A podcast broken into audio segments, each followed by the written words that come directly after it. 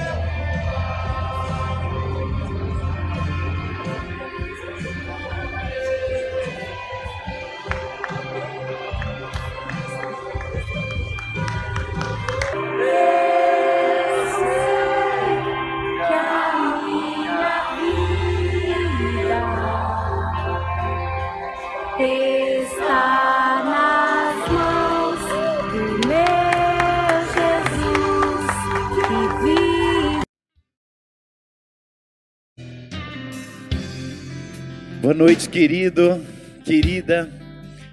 Eu glorifico a Deus porque você está no melhor lugar do mundo para estar, que é a casa do Senhor. E essa noite, essa próxima hora, hora e meia, serão momentos que vão transformar a vida de milhares de pessoas e a sua vida pode fazer parte dessa desse grupo de pessoas que vai ter a sua vida tocada e transformada. Essa noite, esse tempo com Deus vai ser igual aos momentos da vida que nós estamos vivendo. Nós vamos adorar, nós vamos rir, nós vamos chorar, mas nós vamos entregar o nosso coração diante de Deus. Hoje você vai ouvir uma palavra de grande encorajamento, uma palavra de direção, e você também vai ouvir algumas coisas sobre nós, sobre a nossa vida, sobre a igreja, que talvez você ainda não tenha ouvido nunca na sua vida. Então, eu quero dizer para você que esse é o lugar e esse é o culto que foi preparado por Deus para você ouvir. Então, no começo nós adoramos com música por alguns minutos, provavelmente uns 20 minutos a meia hora, e depois nós entramos com a palavra e vai ter encorajamento, vai ter direção e nós vamos falar também de confidências, vamos falar de coisas da nossa vida, vamos te contar histórias. Então, se você é dessa comunidade de fé, você não pode perder até o final o culto, porque você vai ficar sabendo coisas da tua história que você nunca ouviu antes.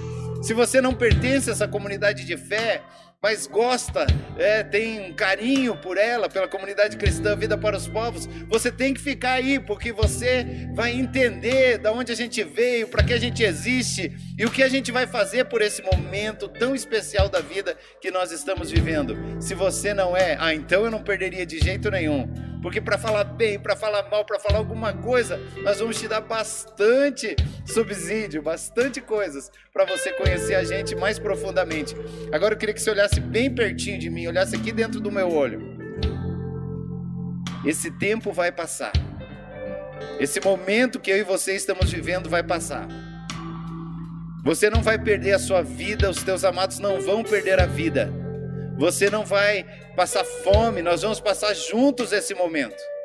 Até o final do culto eu vou te contar, você vai entender como nós estamos envolvidos e comprometidos a viver esse tempo juntos, tão perto que talvez a gente nunca esteve. Mas você precisa ficar com a gente e precisa colocar o seu coração nas mãos do Senhor nessa noite. Uma alegria estar com vocês mais uma vez. Sejam bem-vindos a esse culto, a esse tempo de Deus. E eu creio que tem tantas palavras que o Senhor quer compartilhar conosco nesse tempo. E eu queria ler uma delas com vocês, que está em 2 Coríntios 12, onde Paulo está lutando com Deus, onde Paulo está lutando em oração, dizendo: Senhor, tem uma dificuldade, tem uma fraqueza na minha vida, eu preciso que o Senhor me ajude. E nesse momento o Senhor fala algo muito especial para Paulo. Diz assim. Mas ele me disse: A minha graça é suficiente para você, pois o meu poder se aperfeiçoa na fraqueza. Portanto, disse Paulo, eu me gloriarei ainda mais alegremente em minhas fraquezas, para que o poder de Cristo repouse em mim. Por isso, por amor de Cristo, regozijo-me nas fraquezas, nos insultos, nas necessidades, nas perseguições, nas angústias, pois quando sou fraco é que sou forte. E continua no capítulo 13, versículo 4. Pois na verdade foi crucificado em fraqueza, Jesus, mas vive pelo poder de Deus. Da mesma forma, somos fracos nele, mas pelo poder dele, pelo poder de Deus, viveremos com ele. E eu creio que esses são dias onde o Senhor está nos permitindo passar por momentos de fraqueza, de necessidades, Muitas coisas estão sendo abaladas na nossa vida nessa estação, mas algo muito claro para nós é que o poder de Deus vai ser liberado nesse lugar, nesses dias, na sua vida, na sua casa, na sua igreja, nesta igreja, nesta cidade, de uma forma como nunca antes porque fraquezas, necessidades são oportunidades para que o Espírito de Deus possa atrair os nossos olhos, o nosso coração para Ele e para aquilo que Ele quer fazer nesses dias. Então, que o Senhor dê a você, nesse tempo, nesse culto, ouvidos para ouvir o que o Espírito diz e olhos para ver aquilo que Deus está vendo sobre essa estação, em nome de Jesus.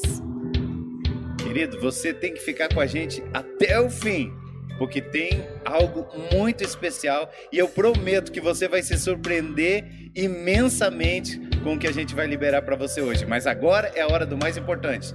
Vamos adorar o Senhor? Vamos glorificá-lo junto? Porque adorá-lo é o culto de verdade.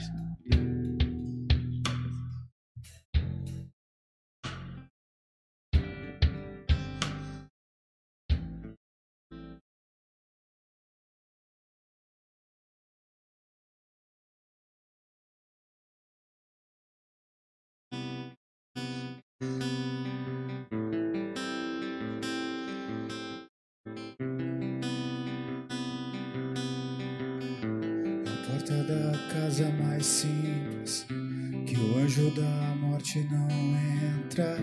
A estrada que corre pro mar, o vento que abre o caminho é você.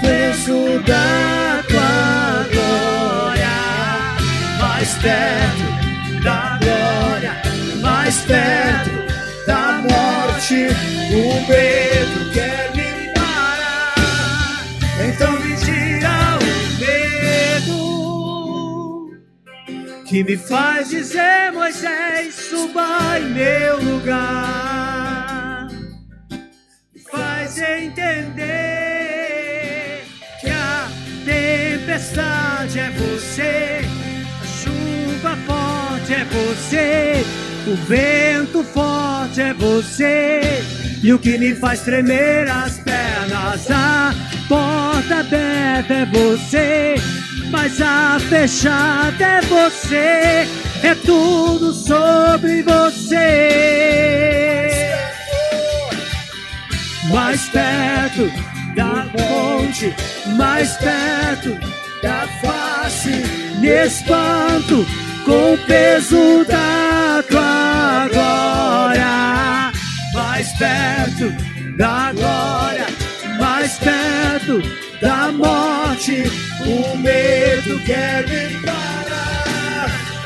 Então me tira o medo que me faz dizer, Moisés, suba em meu lugar. Me faz entender que a tempestade é você, a chuva forte é você, o vento forte é você, e o que me faz tremer as pernas, aberta é você, mas a fechada é você, é tudo sobre você. Eu também vou subir.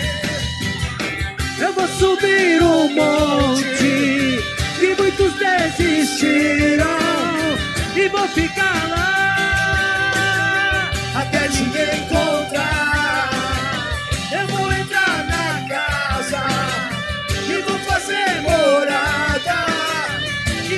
Lá até te encontrar.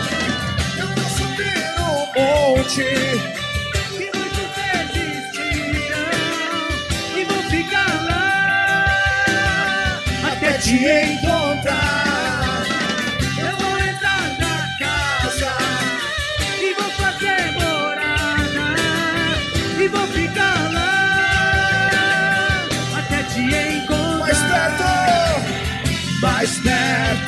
Do monte, mais perto da face. Me espanto com o peso da tua glória. Mais perto da glória, mais perto da morte. O medo quer me parar, então me tira o medo. Que me faz dizer Moisés suba em meu lugar. Me faz entender que a tempestade é você a chuva forte é você o vento forte é você e o que me faz tremer as pernas a porta aberta é você mas a fechada é você, é tudo sobre você. Eu também vou subir, eu vou subir um monte que muitos desistiram e vou ficar lá até te encontrar. Eu vou entrar na casa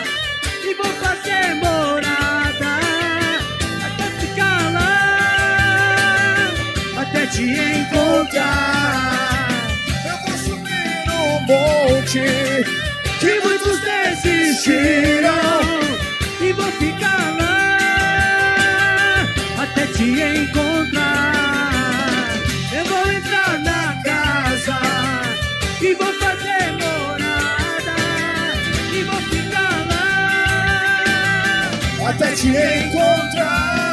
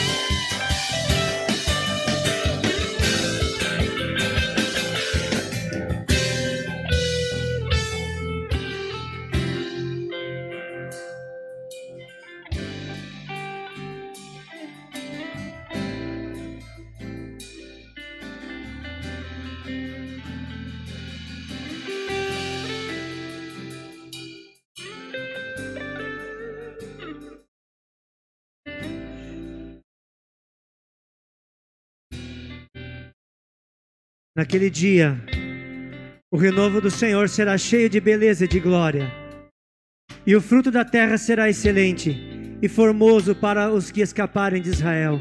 Aquele dia Aquele que ficar em Sião, permanecer em Jerusalém, será chamado santo.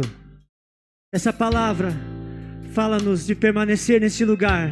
Jerusalém é o lugar de paz. Pai, nos ajuda nesses dias, ainda que as coisas pareçam estar difíceis, nos ajuda a permanecer como igreja, como teu povo neste lugar de paz em Jerusalém, não apenas para ser chamados santos, mas que para que possamos provar, provar dessa excelente glória de estar perto do Senhor em todo o tempo, nos dias bons e nos dias maus, para que possamos para que possamos provar da alegria de estar perto do Senhor nos dias em que o sol brilha e nos dias em que há trevas, nos dias em que parece que as coisas estão tão difíceis, para que possamos ver a face do Senhor e em todos os momentos para que possamos estar mais perto de Ti, Senhor. Ajuda-nos, fortalece o nosso coração, para que permaneçamos neste lugar, para que permaneçamos em Jerusalém, em todo o tempo, em nome de Jesus.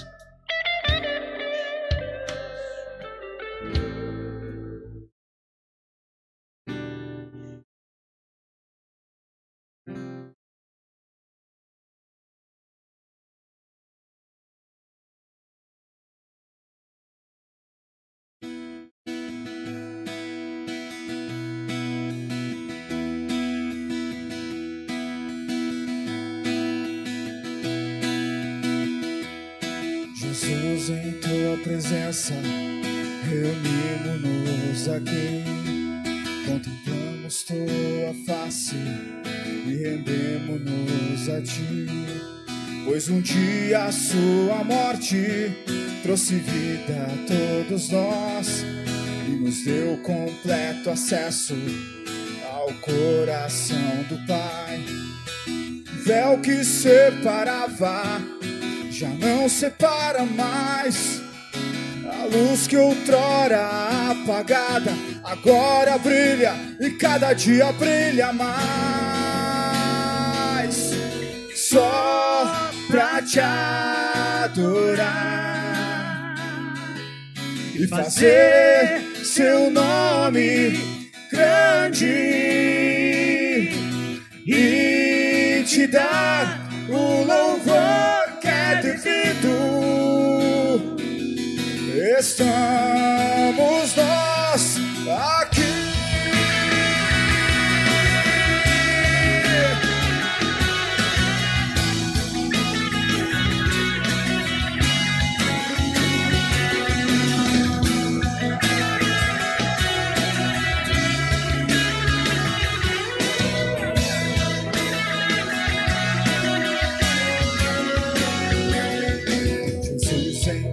Presença, reunimos-nos aqui. Contemplamos tua face e rendemos-nos a ti.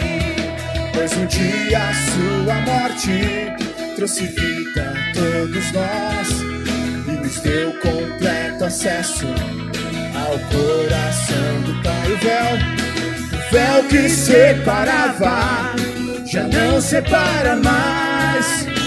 A luz que outrora apagada agora brilha e cada dia brilha mais.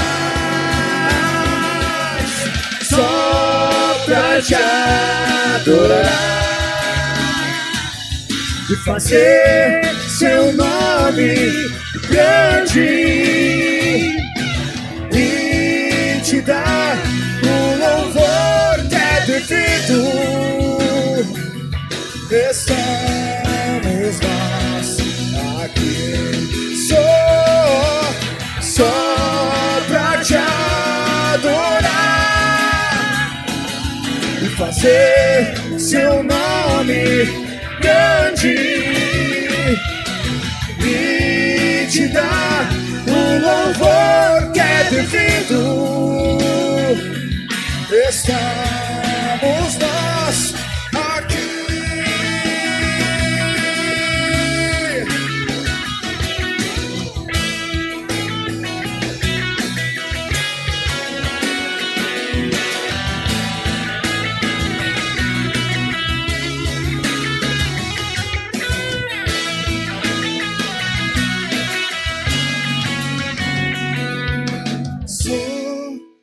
te adorar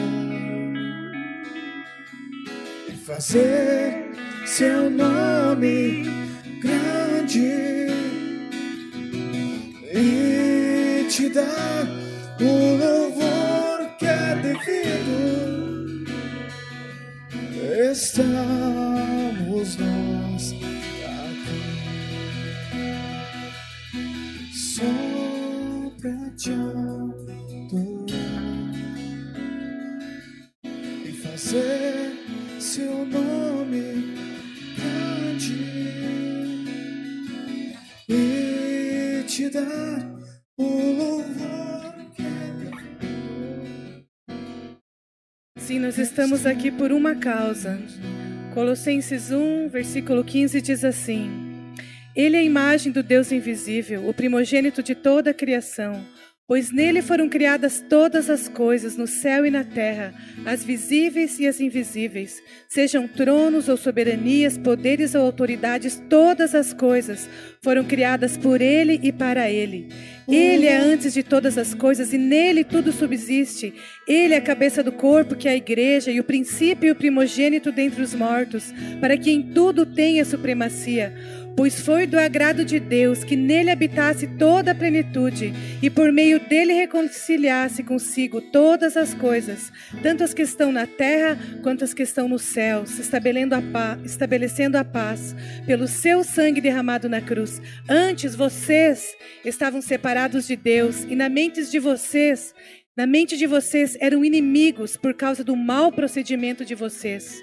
Mas agora ele os reconciliou pelo corpo físico de Cristo, mediante a morte, para apresentá-los diante dele santos, inculpáveis e livres de qualquer acusação, desde que continuem alicerçados e firmes na fé, desde sem se afastarem da esperança do evangelho que vocês ouviram e que tem sido proclamado a todos que estão debaixo do céu. Eu creio que esses são dias onde o Senhor quer estabelecer Jesus de volta ao lugar dele, na igreja, na sua vida. Porque nós só temos vida por causa dele. Ele nos reconciliou, ele acabou com a separação que existia entre nós e Deus. Ele colocou o homem de volta no lugar para o qual ele foi criado. E eu creio que nesses dias o Senhor está fazendo isso comigo, com você, com essa igreja, com a igreja sobre toda a terra. Jesus está sendo colocado de volta no lugar que é dele. E a igreja, junto com Cristo, vai reinar e vai governar sobre toda essa terra para sempre. Amém. Pai, eu oro que cada pessoa que está assistindo esse, assistindo esse culto nessa hora possa ter a perspectiva do céu sobre quem ela é em Cristo. Que toda culpa cesse agora na autoridade do nome de Jesus. Toda acusação que vinha do inferno cesse agora na autoridade do nome de Jesus. E o Senhor nos faça uma igreja que é alicerçada em Cristo, em amor que tem uma visão correta sobre quem ela é e sobre quem o Senhor é. Eu oro para que Cristo ocupe o lugar que é dele na nossa vida, na nossa mente, no nosso coração e sobre a tua igreja nessa cidade, sobre a tua igreja nessa nação e sobre toda a terra. Nós elevamos, nós glorificamos, nós fazemos grande nessa manhã o nome de Jesus Cristo, porque ele foi aquele que rasgou o véu que acabou com tudo que nos separava de Deus e nos trouxe como um só povo, com um só coração, para vivermos um só propósito nele, por ele e para ele, em nome de Jesus. Te amo, ó Deus, da minha salvação.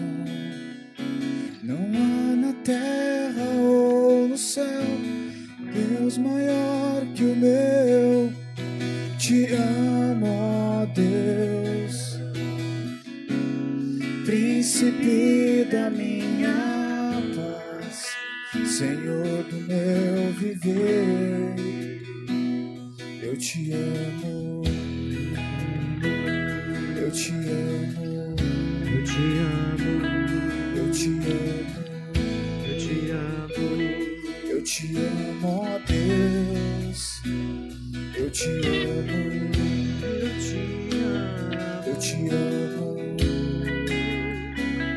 eu te amo, eu te amo, ó Deus. te amo, ó Deus, da minha salvação. Não há na terra ou no céu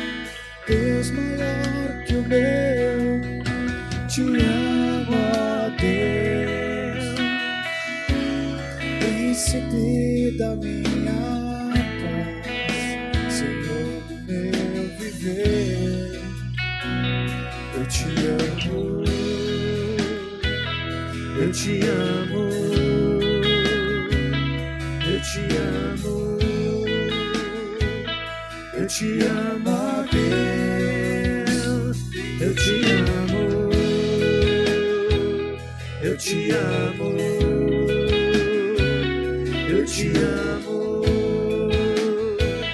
Eu te amo, ó Deus. Vou olhar em teus olhos, vou jogar-me em teus braços. Como criança me gira no ar. Esse é o instante que eu espero. Esse é o momento que eu mais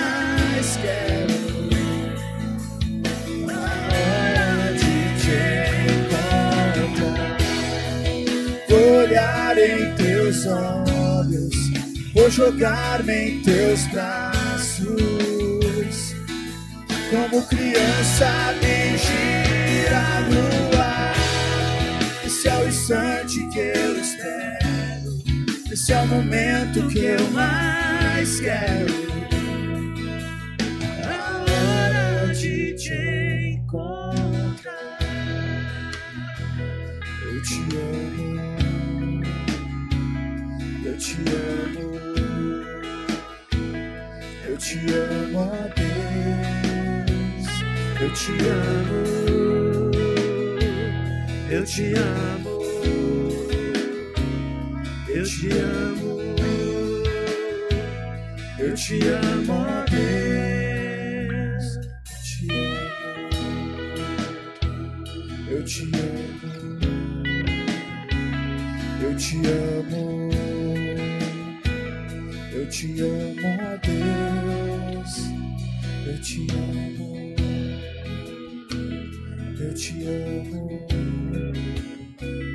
Eu te amo. Eu te amo, Deus.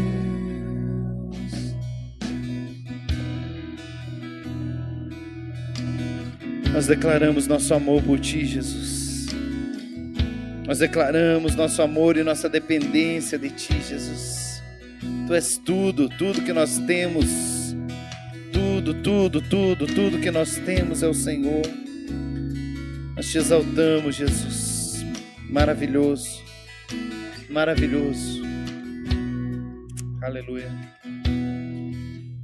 Querido, que alegria nós estamos juntos nessa noite. E hoje é um dia de grandes revelações. É um dia que Deus vai falar comigo e Deus vai falar profundamente com você. Eu e você estamos vivendo, por força de vivermos nessa terra, dias malucos, dias loucos. Você já pensou que talvez na história da cidade de Pato Branco, nossa cidade, nunca antes tenha sido fechado entradas da cidade, nunca antes tenha sido é, clamado para as pessoas ficarem em casa, nunca antes tinha, tinha sido fechado o comércio e esse clamor por não, não sair da rua, e tantas coisas estão acontecendo nesses dias que nunca aconteceram, e certamente tem medo pairando, passando pela frente da nossa casa, às vezes entrando lá e às vezes entrando no nosso coração. Nós nos sentimos privilegiados pelo Senhor, porque estávamos num acampamento agora nos dias de carnaval, e o Senhor ministrou basicamente sobre, sobre medo, sobre como nós precisamos ser livres do medo para poder entrar mais profundamente na presença de acontecendo Deus, para não terceirizar a presença de Deus, mas para entrar mais profundamente na presença de Deus. Você ouviu a primeira música com a qual nós glorificamos a Deus nessa, nessa noite? E a música diz ah, que eu quero entrar, eu quero ir para perto de Deus, mas aí mais perto da glória, mais perto da morte, a gente fica com medo. E é é um clamor a Deus dizendo: então me tira o medo, e, um clamor para que a gente arranque esse medo. E diz: e me faz entender que a porta aberta é você e a porta fechada é você. Por que a gente ia cantar uma música dizendo isso? É porque o Senhor sabia que depois de um mês nós íamos estar com portas fechadas. E no dia que a porta estiver aberta, é a glória de Deus manifesta. E o dia que a porta estiver ah, fechada, é a voz de Deus para ouvirmos. Ou seja, em toda circunstância, existe um Deus que em última instância, permitiu que nós estivéssemos vivendo os dias que estamos vivendo, mas um Deus que vai nos tirar desse lugar. E nessa noite você vai ouvir muito sobre como sair desse lugar de temor, desse lugar de medo, e melhor que isso, entrar para uma situação ainda melhor do que inclusive nós vivíamos antes de passar por esse tempo. E eu quero convidar você a abrir a sua Bíblia comigo no livro de Mateus, capítulo 14 a partir do versículo 22. Mateus 14, a partir do verso 22, diz assim: Jesus em seguida insistiu com os discípulos para que entrassem no barco e fossem adiante dele para o outro lado, do lago de Genezaré, ou da Galiléia. Enquanto ele despedia a multidão, tendo despedido a multidão, subiu sozinho ao monte para orar. Ao anoitecer, ele estava ali sozinho. Mas o barco já estava a considerável distância da terra, fustigado pelas ondas, porque o vento soprava contra ele. Você já se sentiu assim? Tem vento contrário e as ondas estão fustigando você? Eu não sei quais são os ventos e as ondas dessa noite para você, desses dias para você. Para alguns é uma pessoa na família que está com suspeita de ter o, o, o coronavírus. Para outros é o temor de que não haja suficiente mantimento para o mês. Para outros é como vai ser no próximo mês. Eu ouço vendedores dizendo: ah, estão cancelando vendas. Eu ouço empresários dizendo: vai chegar dia 5, eu não tenho como pagar o funcionário. Então tem vento contrário para todo mundo. Imagina o vento contrário de você colocar máscara, colocar uh, o seu EPI, a sua roupa é, de proteção do trabalho e você ir para o posto de saúde, ir para um UPA, ir para um lugar, porque você é um médico, um enfermeiro, você acha que são dias que tem vento a favor? Parece tudo o contrário, está sendo fustigado pelas ondas. Mas vamos continuar. Porque os discípulos estavam com os mesmos sentimentos que muitos de nós estão nessa noite. E diz assim, continuando a Bíblia. Vamos lá. Alta madrugada, então eles estão ali naquele momento e eles não veem solução. Alta madrugada, Jesus dirigiu-se a eles andando sobre o mar, porque esse é aquele que não tem impossíveis para ele. Obrigado, Senhor. Obrigado por essa palavra. Andando sobre o mar, versículo 26. Quando o viram andando sobre o mar, ficaram aterrorizados e disseram: É um fantasma, e gritaram de medo. Mas Jesus imediatamente lhes disse: coragem. O que Jesus disse? Coragem. O que Jesus está dizendo para você hoje? Coragem. Coragem, sou eu. Coragem, sou eu. Sou eu. Quem está dizendo coragem ao seu coração nessa noite é o próprio Jesus. Coragem. Coragem. Coragem. Sou eu.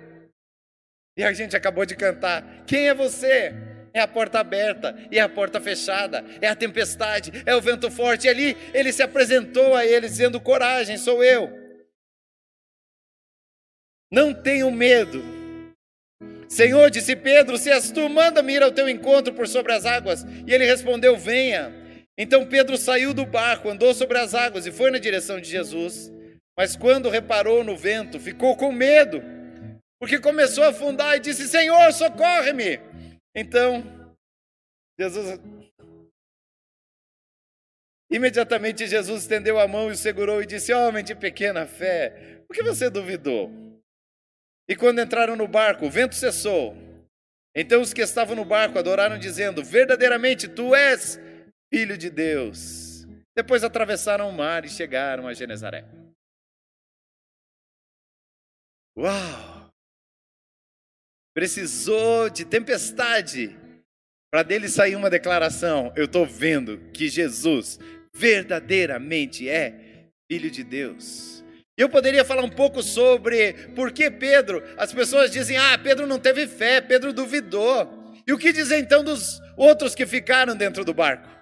Porque alguns têm coragem, alguns vão ao encontro de Jesus, esses erram mais, esses ficam para a história, esses são expostos mais. A gente vai falar um pouco de ser exposto, não ser exposto, mas esses que saem do barco, ah, que homens incríveis esses homens.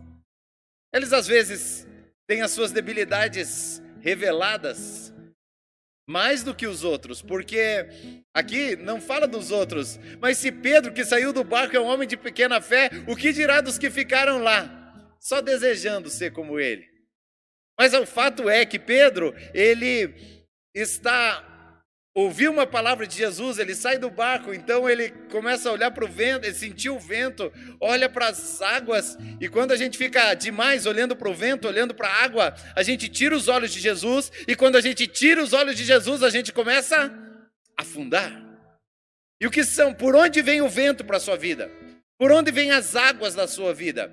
O vento vem pela comunicação, o vento vem pela internet, o vento vem pela televisão, o vento vem pelas pessoas que só falam na derrota, só falam no medo, só falam na crise. E você, se você tirar os olhos de Jesus nesse tempo e você olhar para tudo esse vento e essa água revolta, você vai começar a afundar, mas não tem problema, grita: Senhor, socorre-me! Ele vai te tomar pela mão e ele vai te trazer de volta para o barco, preste atenção. De volta para o barco. Aonde é o barco?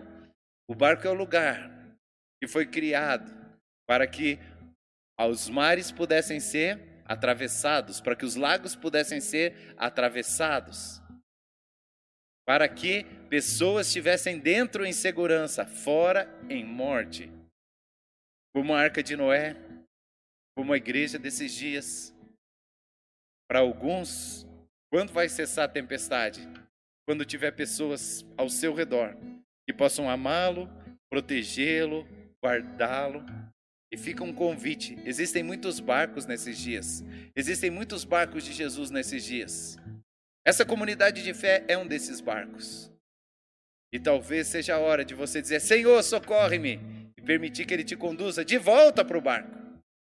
Mas certamente, ouvir a Sua voz e não olhar nesse momento excessivamente para o mar e para o vento é chave para que você possa não afundar. Vou falar de novo. Olhar para Jesus, firmemente para Jesus, e deixar de olhar tanto para o vento e para o balanço das águas, certamente vai tirar você desse lugar de crise que você está na sua alma. Porque vou dizer uma coisa para você: talvez você esteja na saúde em crise e você não tem muito a fazer sobre isso. Talvez você esteja na finança, nas finanças em crise, você não tem muito a fazer sobre isso. Mas talvez a sua alma esteja em crise e você pode resolver. Talvez você esteja em crise porque você não é nascido de novo, então você não tem o seu espírito vivificado. E aí você não tem conexão com Jesus, você não encontra os olhos dele. O teu Jesus talvez seja só de ouvir falar, seja só alguma imagem que você projetou. Talvez teu Jesus seja uma história de longe. Mas esses são os dias que o Jesus de longe não vai resolver. O Jesus que vai resolver para você é viver essa vida, é viver esse cristianismo, é entregar-se completamente, dizer: Jesus, socorre-me, ser tomado pelas mãos e ser colocado de volta no barco.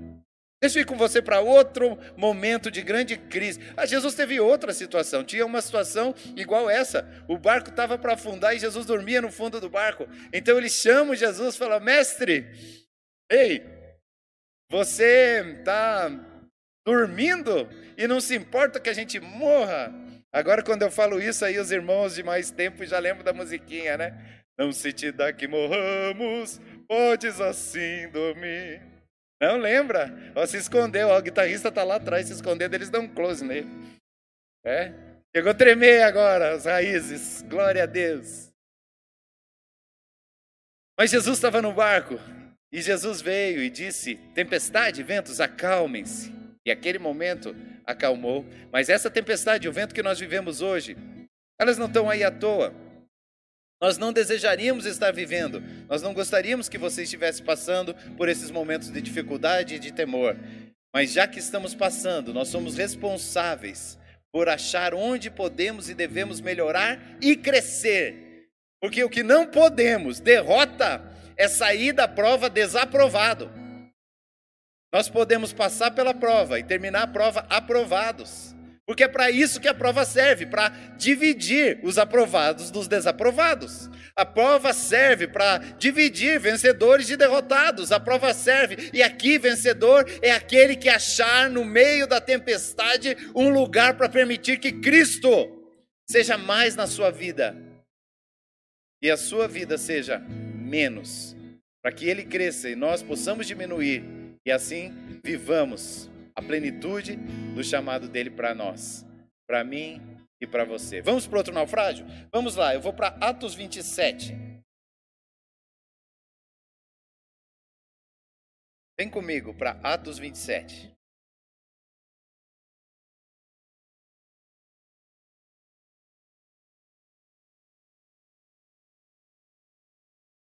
E aqui vai uma série de instruções para como você salvar a sua vida nesses dias. Atos 27. Eu vou ler um pouquinho mais da Bíblia aqui. Nós estamos. Você está com tempo? Atos 27, a partir do versículo 27, diz assim: Deixa eu colocar para você. Paulo está sendo levado para Roma e ele está num barco. E ele aconselha o capitão do barco a não prosseguir viagem, porque ele ouve o Senhor falar. Tinha um homem de Deus lá que ouvia Deus. E ele ouviu o Senhor falar que não era para eles continuarem, que era para eles pararem num porto e ficarem por ali. Mas o capitão do barco estava meio perdido, não sabia o que fazer. Ei, Brasil, sabe quando o capitão não sabe o que fazer direito? A gente tem que crer que acima dele tem um Deus que cuida das coisas. Pois é nesse lugar que nós estamos, é nesse lugar que nós estamos. Por isso oramos pelo capitão, por isso oramos pelas autoridades. Não porque acreditamos que eles são o Messias que salva a nação, mas porque acreditamos que Deus pode usar pessoas e Deus usa pessoas para abençoar pessoas. Então vamos lá. Nesse momento, o capitão não escuta o homem de Deus e continua. Aí acontece isso. Na décima quarta noite, ainda estávamos sendo levados de um lado para o outro no mar Adriático, quando por volta da meia-noite os marinheiros imaginavam que estávamos próximos da terra. Lançando a sonda, verificaram que a profundidade era de 37 metros. Pouco tempo depois, lançaram novamente a sonda e encontraram 27 metros. Temendo que fôssemos jogados contra as pedras, lançaram quatro âncoras da popa e faziam preces para que amanhecesse o dia. Imagina no escuro. Tentando escapar do navio, os marinheiros baixaram o barco salva-vidas ao mar, a pretexto de lançar âncoras da proa. Então Paulo disse ao centurião e ao soldado: Se esses homens não ficarem no navio, vocês não poderão salvar-se. Olha o que acontece: quando o barco está chacoalhando, algumas pessoas dizem: Ah, eu vou lançar âncora. Elas dão uma desculpa que é para ajudar todos e começaram a descer o barco, descer os botes do barco, para quê? Para fugir do navio com os botes. Então, não é hora de discernir se a atitude que nós estamos fazendo é uma atitude que só salva a mim mesmo ou se nós estamos aqui para contribuir para que todos se salvem. Como funciona isso? O que tem a ver com o nosso contexto? No nosso contexto, se você não for atencioso com a sua saúde e você pensar, ah, eu sou jovem, não dá nada comigo, eu quero mesmo ir para a cidade, eu quero me reunir com as pessoas, eu vou fazer o que der na minha cabeça. Você é como esses homens aqui, pensando na própria vida, mas não percebendo que está colocando em risco a vida dos outros. Então é para permanecer no barco. Se você ouve que é para ficar em casa e você não precisa sair, você fica em casa. Se você ouve que é para usar máscara, você usa a máscara. Se você ouve a instrução, você obedece a instrução, porque o Senhor nos dará a nossa vida. E Ele nos conservará. Então não é hora de pensar como você, é hora de pensar como nós. Não é hora de eu, é hora de nós. É hora de lembrar que não tem uma oração na Bíblia, Pai meu. Tem uma oração que diz Pai nosso, Senhor nosso, Deus nosso, amigo nosso, igreja nossa, vida nossa. Vamos continuar. Se esses homens não ficarem no navio, não poderão salvar-se. Com isso, os soldados cortaram as cordas que prendiam o barco salva-vida e deixaram cair. Pouco antes do amanhecer, Paulo insistia que todos se alimentassem, dizendo: Hoje faz 14 dias que vocês têm estado em vigília constante sem comer. Aconselho comerem algo, porque só assim poderão sobreviver. Nenhum de vocês perderá um fio de cabelo sequer. Eles tinham uma palavra de Deus que os guardava. Tendo dito isso, tomou o pão e deu graças a Deus diante de todos. O que é que tomar pão e dar graças a Deus? É trazer a presença de Jesus, porque o pão é Jesus. Lembra da ceia? Ele tomou o pão e tendo dado graças. Agora, quando nós vamos para Coríntios, quando a gente fala da ceia, Jesus tomou o pão e tendo dado graças, repartiu e disse: Esse é o meu corpo que é dado por vós. Então aqui Paulo está fazendo, ele está repartindo o pão. Ele, Jesus foi reconhecido no caminho de Emaús quando ele repartiu o pão. Aqui Paulo está trazendo eh, simbolicamente a presença de Jesus para o barco, assim como os discípulos fizeram nas outras tempestades. Tendo dito isso, 35, Atos 27, 35, tomou o pão e deu graças diante de todos, então partiu e começaram a comer. Todos estavam reanimados e também comeram algo. Estavam a bordo 266 pessoas. Por que fala 266? Porque cada um é importante. Depois de terem comido até ficarem satisfeitos, aliviaram o peso do navio, atirando todo o trigo ao mar. Teve perda financeira. Quando amanheceu, não reconheceram a terra, mas viram uma enseada com praia, para onde decidiram conduzir o navio, se fosse possível. Cortando as âncoras, deixaram o mar, desataram ao mesmo tempo as cordas que prendiam os lemes. Então alçaram a vela da proa ao vento, dirigindo-se para a praia, mas o navio encalhou no banco de areia, onde tocou o fundo. A proa encravou-se e ficou imóvel, a popa foi quebrada pela violência das ondas. Os soldados resolveram matar os presos, para impedir que algum deles fugisse. Mas o centurião, querendo poupar a vida de Paulo, impediu-os. Então ordenou aos que sabiam nadar que se lançassem ao mar em direção à terra. Outros teriam que salvar-se em tábuas ou em pedaços do navio. Dessa forma, todos chegaram. Todos chegaram. Todos chegaram. Ouça, querido. Eu e você, nossas famílias, nossa cidade, todos nós vamos chegar do outro lado. Mas é preciso ficar no barco.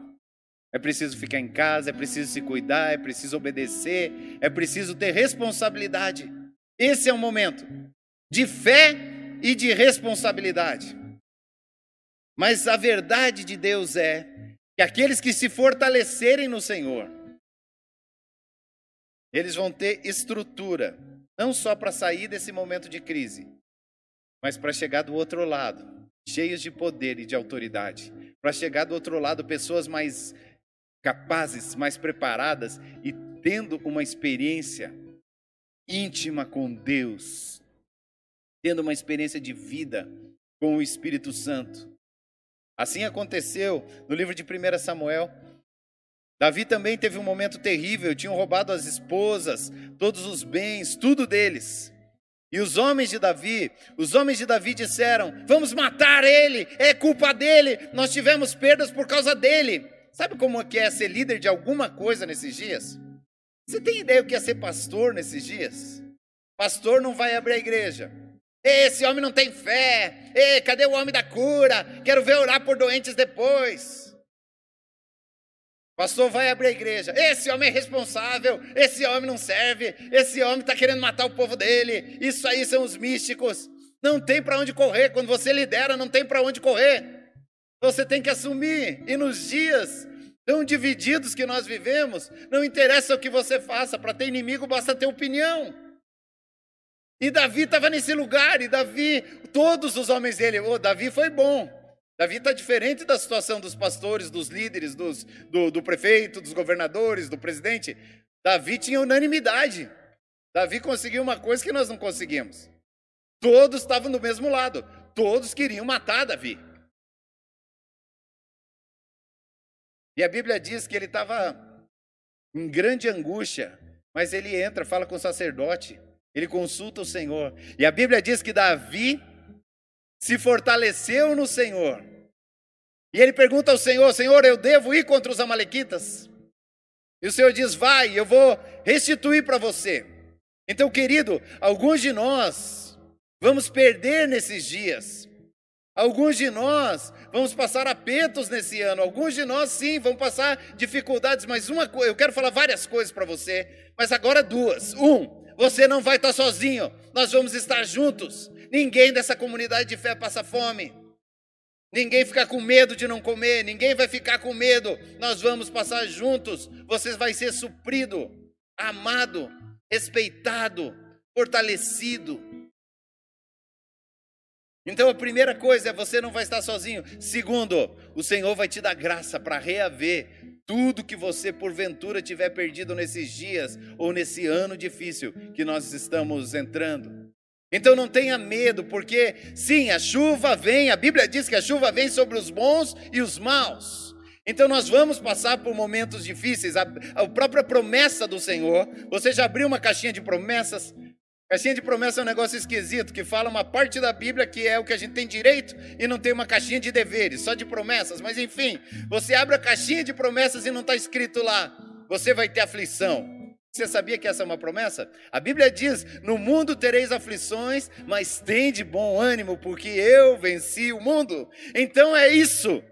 É a intervenção de Jesus. Esse é um momento chave, é um momento nevrálgico, é um momento de, de mudança da história. Mas como é que a gente traz Jesus a intervir?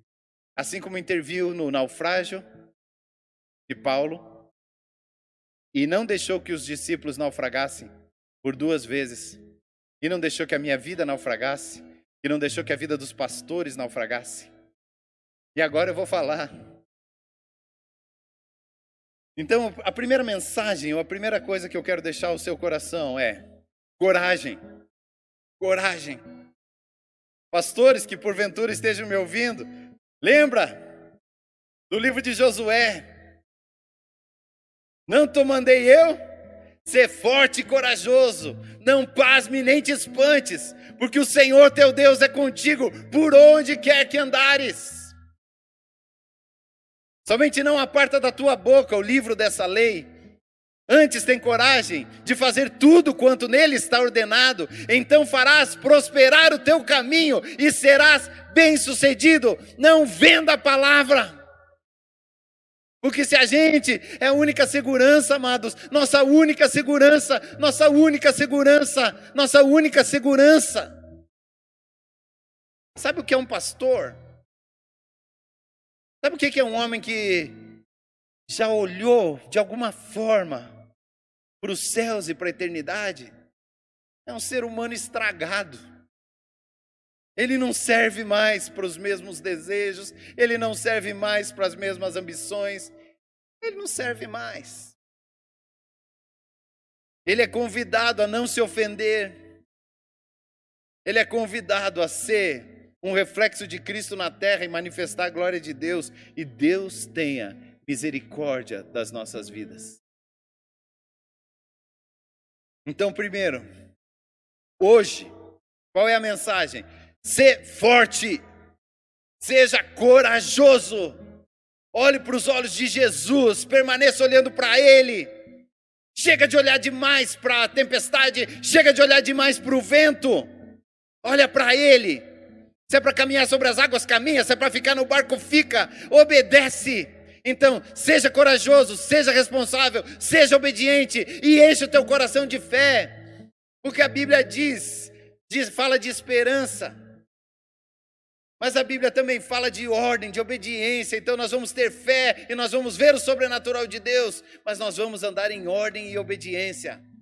Porque isso faz de nós homens com o caráter de Cristo. E agora eu quero falar num segundo momento. Nós estamos em dias de grande convulsão na nação. E o coronavírus é uma bela desculpa dessa convulsão, mas também tem outras esferas aonde a gente está em mares revoltos. A esfera da governança da nossa nação está em mar revolto. Muita contenda, muita facção, muita encrenca, ninguém se entende, o povo sofre, e quem sofre é só o povo. E aonde que nós devemos nos posicionar? E hoje, especialmente hoje, hoje é dia 5? Dia 5 de abril de 2020, é um dia que nós somos chamados por Deus a jejuar e orar pela nossa nação.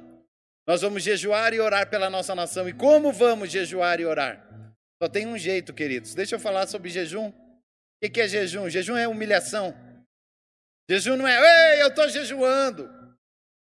Jejum eu estar falando com você com dor de barriga, porque estava três dias sem comer. E aí ontem entreguei meu jejum para poder começar hoje outro jejum. Então fiz uma refeição ontem à noite e agora estou aqui. Ai, jejum humilha a gente. Jejum coloca a gente sem força. Jejum não é um lugar de homens grandes, é um lugar de homens pequenos. Jejum é um lugar de gente fraca, mas que serve um Deus forte. Jejum é um reconhecimento que nós não alcançamos para resolver a vida sozinhos. Nós precisamos o tempo todo da dependência de Deus. E Deus tem falado conosco. E eu quero ler para você. Então, igreja, nós estamos jejuando hoje. Nós estamos clamando ao Senhor.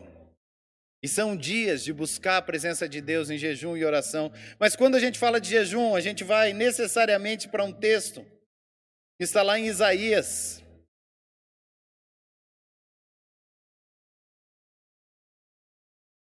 Deixa eu achar aqui, Isaías 58. Vamos lá.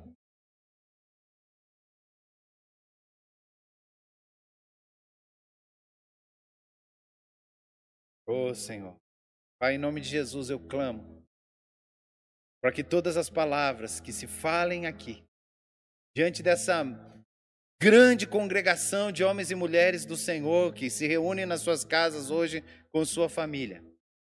Chegue, as, cheguem somente as palavras do teu espírito, Pai. Eu me entrego ao Senhor e entrego, Pai, a vida de cada pessoa que está cultuando ao Senhor junto comigo aí pela internet, ao Senhor. E peço, Pai, que haja espírito de sabedoria e revelação no pleno entendimento de Cristo Pai, que saibam da grandeza do seu chamado, a esperança do poder que se manifesta neles, que é o mesmo poder que ressuscitou Jesus dentre os mortos. Como o Senhor diz em Efésios 1, 17 em diante. Pai, eu clamo por olhos abertos, entendimento aberto para esse momento tão importante. Diz assim: Por que jejuamos, dizem, e não ouviste? Por que nos humilhamos e não reparaste? Contudo, no dia do seu jejum, vocês fazem o que é do agrado de vocês, exploram seus empregados. A gente quer voltar para o trabalho para quê? Para voltar a roubar o patrão ou para voltar a oprimir os, os empregados? Seu jejum termina em discussão e rixa e brigas. A gente quer parar a gente quer voltar para quê? Para continuar uma nação dividida? A gente quer que termine tudo isso para quê? Para eu continuar brigando pelo Bolsonaro, pelo Lula, pela esquerda, pela direita, pelo time, pelo outro time? Vocês não podem jejuar como fazem hoje e esperar que a sua voz seja ouvida do alto. Será esse jejum que escolhi? Que apenas um dia o homem se humilhe, incline a cabeça como junco se deite sobre pano de saco e cinza. É isso que vocês chamam de jejum aceitável. Querida, essa não é uma palavra para a nação, isso é uma palavra para mim. Isso é uma palavra para nós, pastores, aqui. Essa não é uma igreja fácil. Essa comunidade cristã, vida para os povos, um lugarzinho difícil de ficar. Eu já te conto por quê.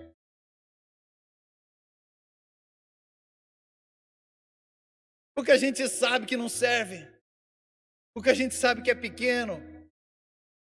Porque não tem ninguém humanamente menos preparado que a gente. Vou terminar de ler. Não é só um dia, é uma vida que diz: o jejum que eu desejo não é esse: soltar as correntes da injustiça, desatar as cordas do jugo, pôr em liberdade os oprimidos e romper todo o jugo. Primeiro, o principal jejum é deixar a impiedade. E o que é impiedade? Impiedade é viver como se Deus não existisse. A nação brasileira é uma nação cristã, então todo mundo diz que crê em Deus. Mas a Bíblia diz que o fato de crer em Deus não resolve completamente a sua história, porque o diabo crê. Mas o primeiro jejum aceitável é deixar a ligadura da impiedade. E isso significa: o que se prostituía não se prostitui mais, o que se drogava não se droga mais, o adúltero volta a ser fiel à sua esposa. E se um pastor for sem vergonha e ficar com dinheiro, como correm sempre as línguas dizendo que faz, esse pastor tem que se arrepender, tem que confessar, tem que restituir. Mas se são as pessoas da igreja que põem o pastor em opressão porque não gostam do jeito dele e sonegam seu dízimo e a sua oferta, são eles que também têm que confessar e restituir. A pastor vai falar de dinheiro agora nessa crise. É nessa hora que nós mais precisamos falar de dinheiro. Sim, eu vou falar muito ainda. Nos próximos 10, 15 minutos até terminar. Sim, dinheiro vai ser assunto para nós. Pastor, já vou começar dizendo duas coisas para acalmar o seu coração. É dízimo, tá na lei, tem que dar dízimo. Deixa eu perguntar uma coisa para você. Beijar tua esposa tá na lei? Não tem uma lei bíblica ou natural que obrigue o marido a beijar a esposa. Mas você beija ela sem estar na lei. Por que você beija sua esposa se não está na lei? Porque você ama e porque você sabe aproveitar o melhor da vida com ela. Então eu não dizimo porque está na lei ou porque deixa de estar tá na lei. Eu dizimo porque eu amo e eu sei aproveitar o melhor da vida com meu Deus. Espero que faça sentido para você. Dizimo, oferta, primicio, essa é a minha história. Eu não lembro desde os meus 17, 18 anos de um mês que eu não tenha dizimado ou ofertado, entregado ao Senhor, dizimado e também ofertado, entregado ao Senhor o que é devido. Isso tudo está deixar em piedade, deixar de buscar o que me interessa na Bíblia para fugir do que porventura fosse esperado de mim. Então, deixamos a impiedade, o que mais? Desate as cordas do jugo. Tem gente que te deve emocionalmente, tem gente que errou com você, tem gente que magoou você, tem gente que falou mal de você, tem pessoa que foi agressiva ou falou agressivamente com você. O que é desatar o jugo? Libera perdão, libera as pessoas, seja feliz.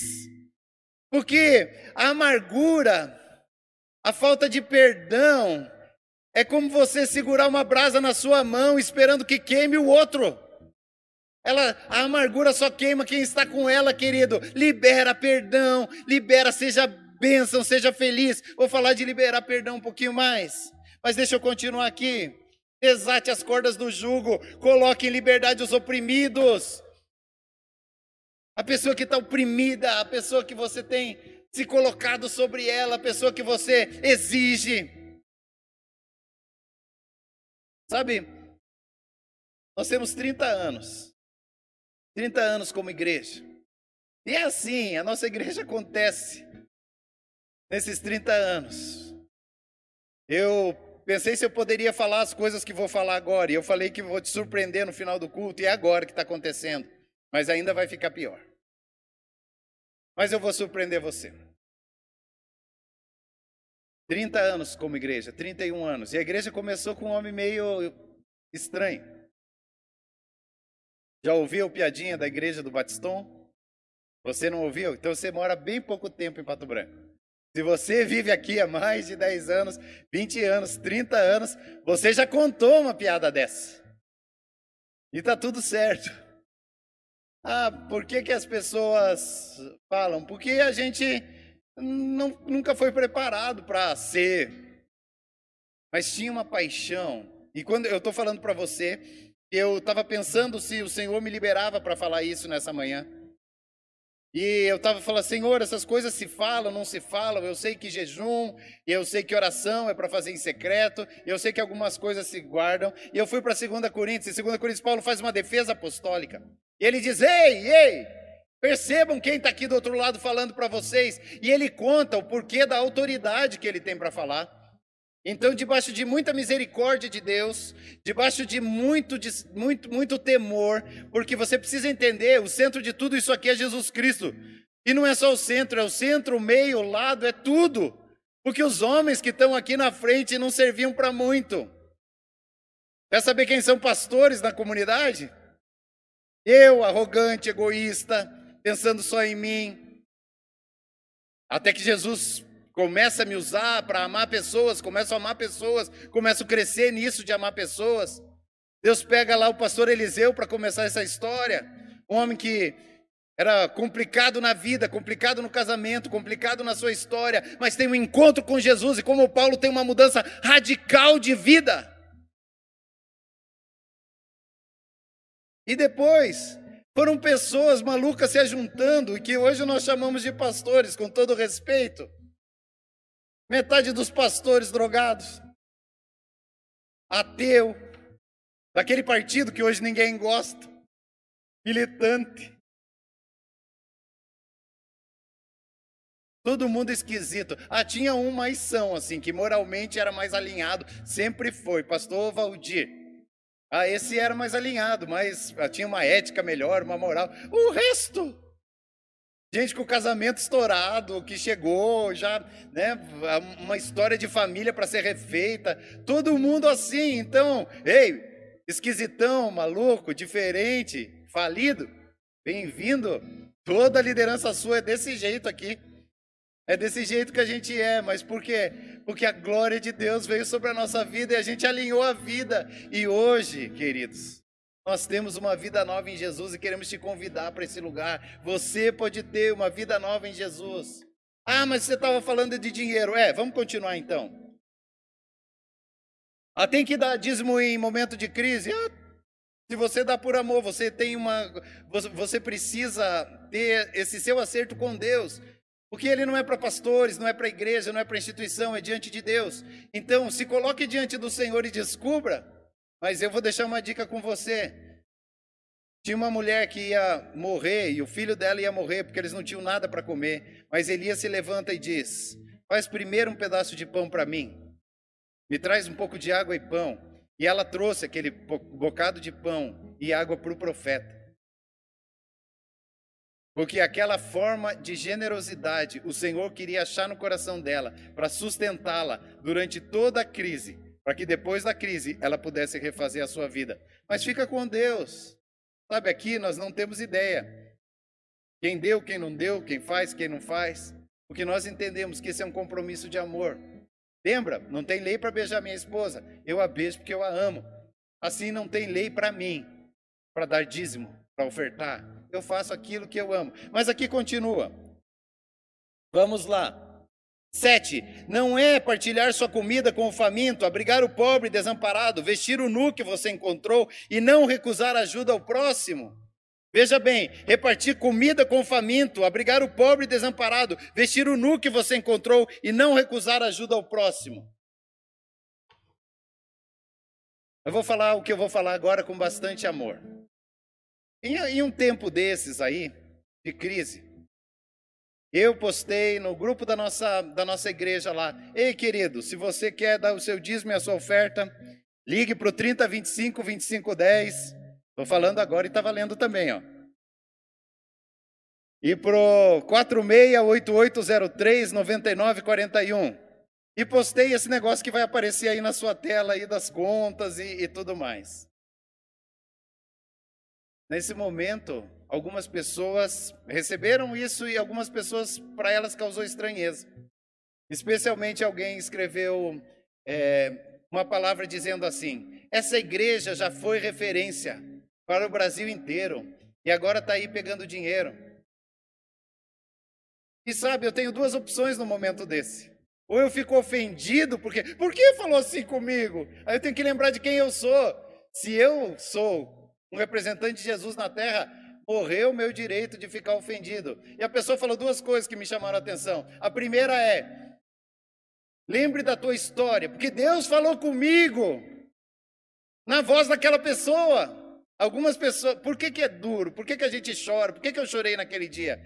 Eu chorei porque algumas pessoas não nos conhecem. E as pessoas que nos conhecem, vendo e, e, e lendo coisas assim, elas podem ter uma imagem errada e ficar distantes do que Deus poderia usar para tocar a vida delas. Mas não pessoalmente, pessoalmente nós não podemos ficar ofendidos, nós temos que ouvir a Deus na boca de todas as pessoas. E ainda mais essa pessoa que pessoalmente nos ama, eu sei disso. E aí ela dizia duas coisas legais naquele post que ela fez lá. Algumas não legais, mas ah, duas bem legais. E ela dizia: Ei, vocês já foram referência, e agora vocês estão pegando dinheiro, vocês têm duas cozinhas. Eu falei: opa, e aí eu lembrei de algumas coisas que eu quero contar para você. Para que você entenda da onde veio a comunidade cristã Vida para os Povos.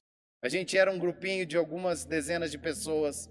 Nós perambulamos por essa cidade em lugares emprestados. Obrigado, Grande Hotel, Associação Comercial, Colégio Castro Alves, aonde agora é o Magazine Pato Branco, MPB, é, lugares emprestados e outros aí. E depois viemos para cá, para esse lugar, há muitos anos. E chegamos aqui, um grupo de pessoas, e o pastor Eliseu. Ah, estava escrito lá também, vou ter que contar para vocês, né? Os pastores gostam muito de dinheiro, o fundador e os filhos. É o pastor Eliseu e eu e meu irmão. Então, já para você não entrar em crise, eu conto um segredo de família. Patrimônio do pastor Eliseu é a casa que ele mora, dois carros e uma moto de maluco. Ele faz viagens de mil quilômetros, dois mil quilômetros, três mil quilômetros, oito mil quilômetros com aquela moto e a gente fica todo apavorado. Fala, ah, então ele tem sim. Ele trabalhou por muitos anos como médico aqui. Os seus colegas da época já construíram hotéis, hospitais, prédios lindos nessa cidade, porque são dignos, porque são bons médicos, porque administraram bem e têm honra. Mas do pastor é esse, o meu patrimônio total é uns 140 mil reais, que não estão comigo, que eu gostaria que estivessem, mas estão investidos e eu não tenho como tê-lo na mão agora, nessa hora tão preciosa.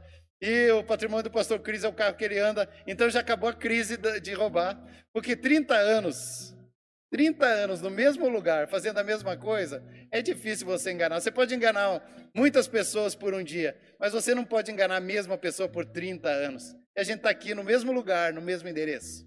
Como é que a igreja começou? Pastor Eliseu diz: o que nós podemos fazer pelas pessoas? O que nós podemos? Vamos fazer uma almoção para todo mundo e vamos dar comida. Ele foi no, no, São João, na época era muito ruim. Hoje é um lugar é, digno, mas naquela época não era digno. Era só lona, era só esgoto a céu aberto e bastante opressão, bastante criminalidade. Não tinha como entrar de carro lá e voltar de carro.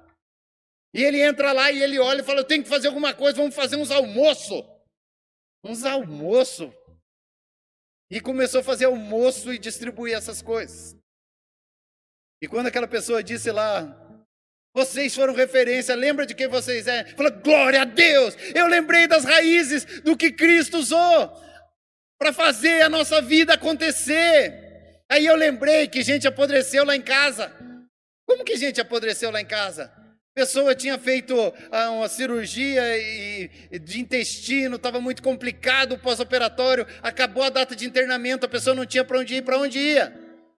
Para a nossa casa. Ei, querido.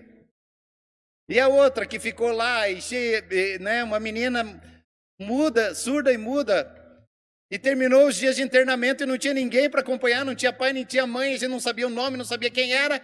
E naquele momento, em outros tempos, hoje, nós temos uma maravilhosa rede de atendimento na nossa cidade, mas 20 anos atrás, ainda isso não era tão pungente como é hoje, porque nós temos um grande trabalho social na nossa cidade.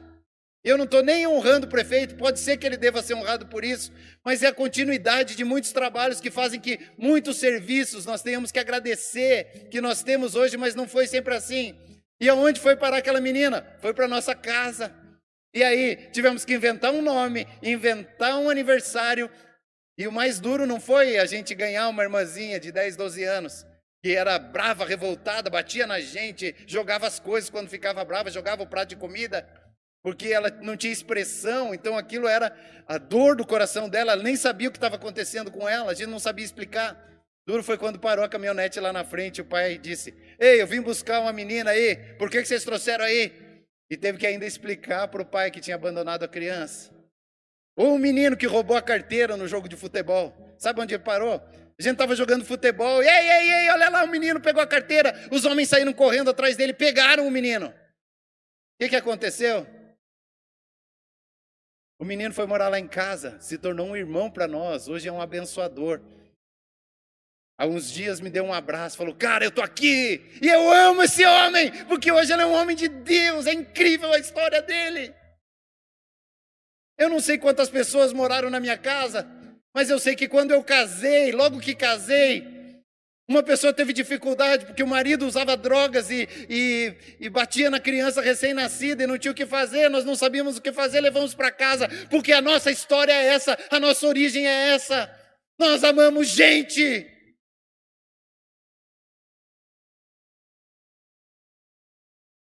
Nós somos gente. A gente tem medo pela nossa casa de vez em quando? Tem. Tem uma filha na faculdade. E agora? Vai ter salário esse mês? Esse mês eu sei que tem, no outro eu não sei se tem. Mas eu creio num Deus que cuida da gente. Mas tem momento de frio na barriga. Tem noites de angústia? Tem sim. É assim que é, mas quem nós somos? Nós somos aqueles que amam as pessoas. E aquela pessoa me abençoou tanto, aquela pessoa, mesmo batendo lá. Ela disse: Vocês têm duas cozinhas industriais, falando, glória a Deus. Então amanhã, segunda-feira, eu tenho a primeira reunião com uma equipe e nós vamos transformar o nosso templo num restaurante e nós vamos servir essa cidade. E ninguém vai passar fome perto da gente. Então, se você está numa célula, se você está próximo às pessoas, você primeiro, primeiros da família da fé, assim a Bíblia nos ensina.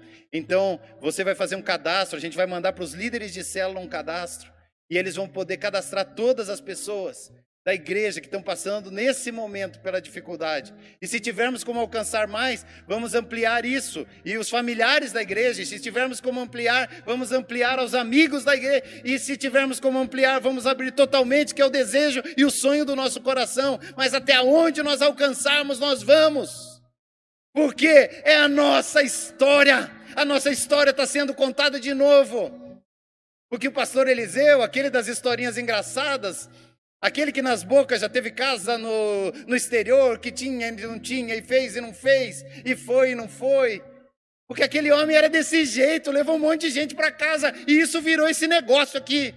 Então aqui é uma igreja complicada de ficar, porque não é igreja para vir no final de semana e sair legal, é igreja para doar vida. Agora você acha que o lugar desse aqui é um, um púlpito aqui para colocar o pastor Eliseu, uma foto do pastor Eliseu lá na, na parede e dizer, ó oh, Eliseu, não. Por quê? Porque não é sobre ele, é sobre Jesus nele. O que você quer saber? Cada um desses pastores que estão aí, eles estão dando a vida por vidas e por pessoas. Tem umas outra gente maluca aqui que a gente chama de líder de célula. Os líderes de célula estão cuidando das pessoas, agora eles estão ligando, eles estão sabendo se as pessoas estão bem. São homens, mulheres, trabalhadores, empresários, donas de casa, jovens, adolescentes, que cansaram de viver para si mesmos e estão cuidando das pessoas. Porque, sinceramente, queridos, pessoalmente, eu nem sou um pastor tão bom assim. Porque pastorei aquilo de estar tá lá pertinho da pessoa, cuidando, se ficando próximo dela. E eu não sou tão bom, eu sou uma pessoa mais focada nos livros, no estudo. Mas eu estou crescendo, porque não sou eu, é Jesus em mim. Os pastores vivem pegando no meu pé dizendo: Ei, pastor, tem que cuidar disso, tem que cuidar daquilo. A gente vai caminhando junto. Então aqui é um lugar de quem está dando a vida. A gente é gente meio estragada para esse mundo, para esse tempo. Porque a gente vê alguma coisa em outro lado e lá é bem melhor. A eternidade é bem melhor. A eternidade é bem melhor. Você não precisa ser o homem mais rico agora. Você não precisa ter todas as coisas agora. Você pode ter. Deus não tem problema com riqueza. Deus abençoou Salomão, foi o homem mais rico da terra. Deus não tem problema com a sua riqueza, Deus tem problema se o teu coração tiver na riqueza, porque Salomão só pôde ser o homem mais rico da terra, porque quando ele pôde pedir uma coisa a Deus, ele não pediu riqueza, ele não pediu a vingança dos inimigos, ele não pediu um nome, ele disse: Senhor, me dá sabedoria para cuidar do teu povo. Então, se o jejum do Senhor, o jejum que interessa, é deixar em piedade, vamos confessar os nossos pecados. Porque saiu tanta gente da igreja, falar, deve ter muitos motivos, mas um deles era porque eu tinha arrogância no meu coração, eu já tratei pessoas com soberba, já machuquei pessoas que eu amo, gostaria de voltar atrás, não tenho como fazer. Mas certamente, quando mais jovem, me pensava além do que eu era. Estamos aprendendo, estamos crescendo, estamos todo mundo em construção. Todos nós estamos crescendo, estamos em construção. Tão preocupados com esse sentimento. Ah, mas então é só uma bagunça aí na igreja. Não é só uma bagunça, nós temos buscado crescer. A pastora, então não tem teólogo assim, aqueles pastores estudados? Sim, queridos. Tem uns 30 pessoas aí. Vou dizer 20 para não correr o risco. Vai que alguém saiu da igreja. Mas eram acho que 30, 30 e poucos teólogos formados que serviam nessa, nesse ministério. Nós não somos bobos, mas nós estamos em construção. Nós estamos crescendo. Então, por que as pessoas saíram? Porque o pastor não é muito bom. As pessoas saíram também por causa dos músicos, alguns que davam mau testemunho, isso e aquilo. Estamos crescendo, querido. Ou por causa de decisão errada, comprou isso, comprou aquilo, construiu, não construiu. Sim, a gente está crescendo. Nós estamos num lugar que a gente acerta e a gente erra e a gente se arrepende. A gente põe a cabeça no meio do joelho e diz: Deus, tenha misericórdia de nós. Não pense que nós estamos voando e pulando e ah, que legal que está esse tempo. Não, nós estamos com a cabeça no chão dizendo: Deus, tenha misericórdia de nós, porque pessoas não estão andando contigo por causa que nós não servimos como deveríamos e estamos tentando, queridos de verdade. Mas é hora desses malucos, é hora dessas pessoas, é hora desse exército de Davi. Sabe quem era o exército de Davi? Endividados, fujões, gente falida. E no mesmo lugar, debaixo da unção do Senhor, pegaram outro fujão, que era Davi na época que também estava em construção, e nem preciso te dizer quanta besteira fez. Mas aqueles que estavam juntos, aqueles que estavam próximos, aqueles que estavam buscando fazer alguma coisa com ele, se tornaram os homens mais valentes da terra e trouxeram a glória de Deus para esse tempo. Esse é o tempo de trazer a glória de Deus com gente que não está pronta. Sabe, queridos, Aqui tem igreja todo dia. Aqui tem serviço todo dia. Pastor vai fazer a cozinha, vai contratar todo mundo? Claro que não. A gente não tem dinheiro. Imagina nessa época. Então lá cozinha sim. Quem vai preparar o alimento? Profissionais. Porque esses profissionais sabem cuidar da higiene, cuidar de todas as coisas. Tem nutricionista, tem, tem cozinheiro, tem, tem pessoas de todas as áreas de manejo de alimentos que já estão nos ligando e dizendo: Ei, eu quero fazer, eu quero servir, eu quero amar. Então, essa semana a gente vai se organizar, mas na outra a gente está em funcionamento, está acontecendo as coisas aí. Então, tem lugar para servir? Sim, tem. Aonde? Ah, a gente vai ter que limpar muito isso aqui, limpar todo o tempo. No começo a gente não vai poder comer aqui por causa da, do cuidado sanitário. Nós estamos procurando as autoridades para descobrir como vai ser feito. Nós vamos entregar o alimento pronto e depois isso vai acontecer de outra forma. E provavelmente por esse ano a gente vai caminhar assim, servindo e amando. Mas a gente está de volta! Igreja!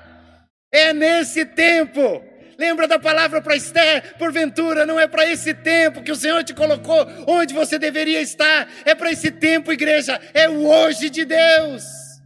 Se você é dessa casa, muito obrigado por nos aguentar. Muito obrigado por estar aqui.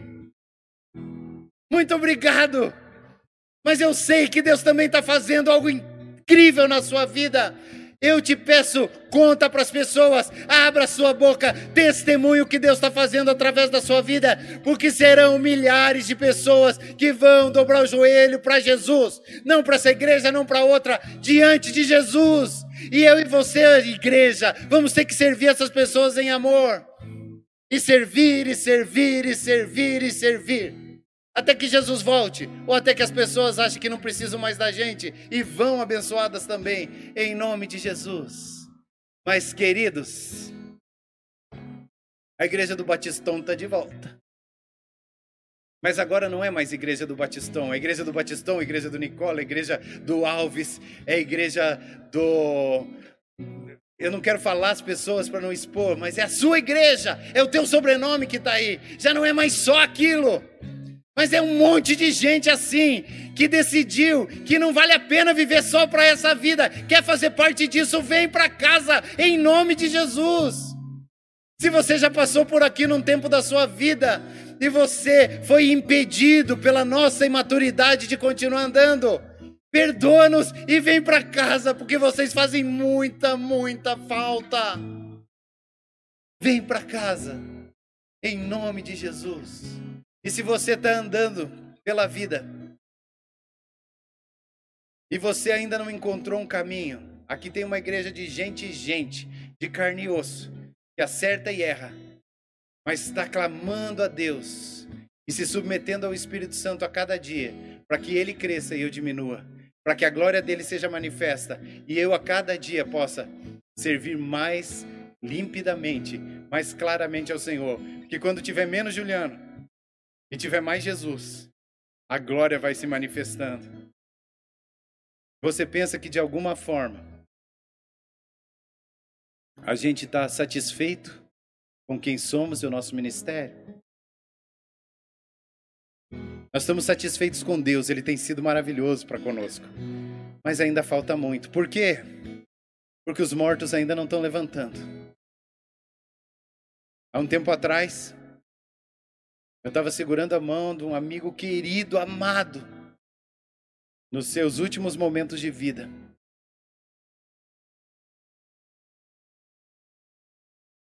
E a sua esposa olhou nos meus olhos e disse assim: faz alguma coisa. E eu olhei para ela e eu não tinha uma resposta. Ela falou: Você tem que fazer alguma coisa. E eu não tinha resposta. E ela me socou. E eu não tinha resposta. E aquele momento eu não tinha raiva dela, eu tinha um pensamento: falar, hoje não estou levantando os mortos, mas amanhã me espera. Sabe por que nós ainda não levantamos os mortos? que a gente não está completamente despido do que é nosso. Porque quando for Ele em nós, está tudo resolvido. E sim, os enfermos vão ser curados. E sim. E todo aquele que se levanta nessa nação para dizer que os enfermos não são curados, que os mortos não vão levantar, é contra a palavra de Deus e fala pelo espírito do anticristo, do diabo. E não deveria ser ouvido por você e nem por ninguém. Porque o Senhor é o mesmo, Deus é o mesmo. Nele não há mudança nem sombra de variação. Mas eu e você precisamos de jejum, de oração, de humildade. Hoje é esse dia. E nós estamos te convidando para vir com a gente para um lugar. Confesse seus pecados. Eu estou fazendo aqui. Eu não sei muito mais o que falar. Mas uma coisa eu sei, nós estamos completamente diante de vocês. Esses dias colocaram todo mundo nu. Nós estamos nu, estamos nu na nossa falta de poder, estamos nu nas nossas atitudes egoístas, estamos nus diante da sociedade, nus diante da igreja. E sabe o que? É o melhor lugar do mundo, porque sem máscara a gente pode saber se é amado. Mas uma coisa nós sabemos: o Senhor nos ama. E nós amamos você, Pato Branco, de todo o nosso coração. Então você pode contar piada sobre a gente, você pode questionar, você pode pedir para saber quanto que a gente tem, quanto que a gente. Mas uma coisa você precisa: uma hora, para de olhar para a gente, porque você só vai ver imperfeição. E olha para o Jesus que a gente serve, que pegou gente igual a gente, nesse nível. Você tem ideia? e transformou em homens e mulheres que estão trazendo a glória de Deus. Porque agora eu falo, pelo Espírito, eu sou um homem de Deus, que estou buscando a face de Cristo. E é hora de você entrar nesse lugar também. Porque ele pega gente que não serve e transforma em gente que serve. Nós amamos você. Vem para casa. Vem para Jesus. Se você tiver necessidade, entre em contato com os líderes de célula. Entre em contato e nós vamos fazer o seu cadastro, vamos descobrir qual é essa situação. E se for necessário, a gente vai comer junto. E o que, que eu vou comer nesses dias? Ah, vou comer a comida junto aqui. Nós vamos comer, os pastores vão comer junto. Nós vamos comer da comida que as pessoas comerem. Nós vamos viver com as pessoas. E nós vamos viver eternamente assim. Em nome de Jesus. Todos os dias, às nove e 19 da noite, eu e minha esposa Débora estamos num canal chamado Gil Batiston, fazendo uma live e falando do nosso coração e da nossa vida para você. Igreja amada, não se escandalize. É, se eu te expus de alguma forma, me perdoe, mas esse é o coração do Senhor para nossa terra. Então eu te abençoo em nome de Jesus. Que o Senhor te abençoe e te guarde. Que Ele faça resplandecer o seu rosto sobre você e te conserve em plena paz. Se você precisa fazer a sua doação, os seus dízimos, a sua oferta, você pode ver depois de terminar o culto, vai ficar aí um pouquinho ah, um- um- uma arte com as nossas contas e essas coisas. Que o Senhor te abençoe poderosamente. Em nome de Jesus.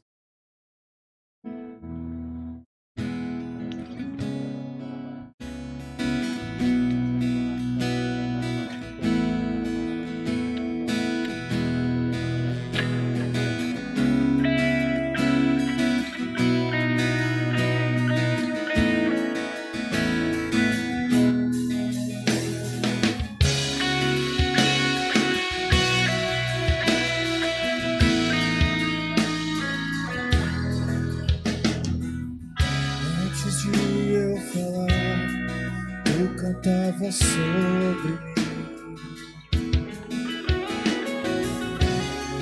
Tu tens sido tão, tão bom pra mim. De eu respirar, sopraste tua vida em mim. Tu tens sido tão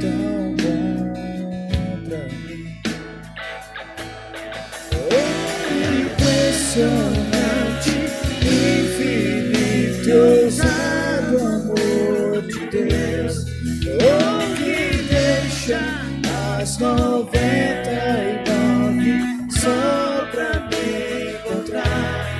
Não posso comprá-lo, nem merecê-lo. Mesmo assim se entregou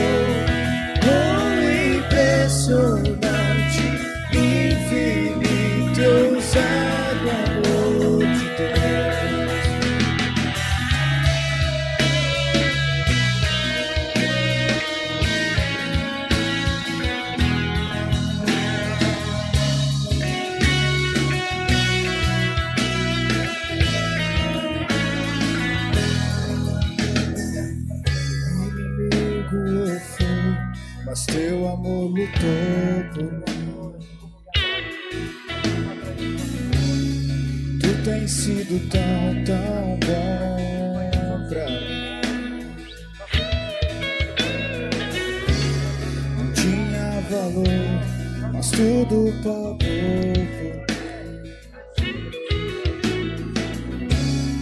Tu tens sido tão, tão bom pra mim.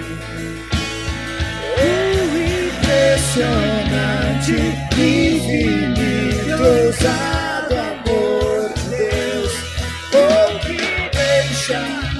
99 só pra me encontrar.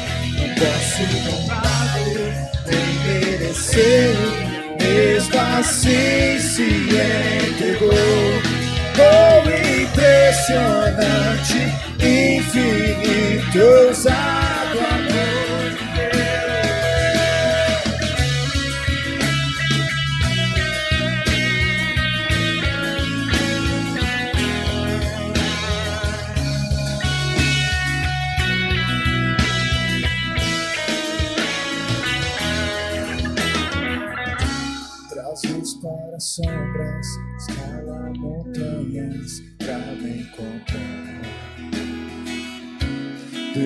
Derruba muralhas, destrói as mentiras pra me encontrar.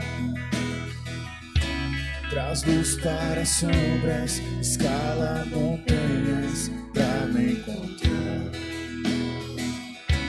Derruba muralhas, destrói as mentiras pra me encontrar.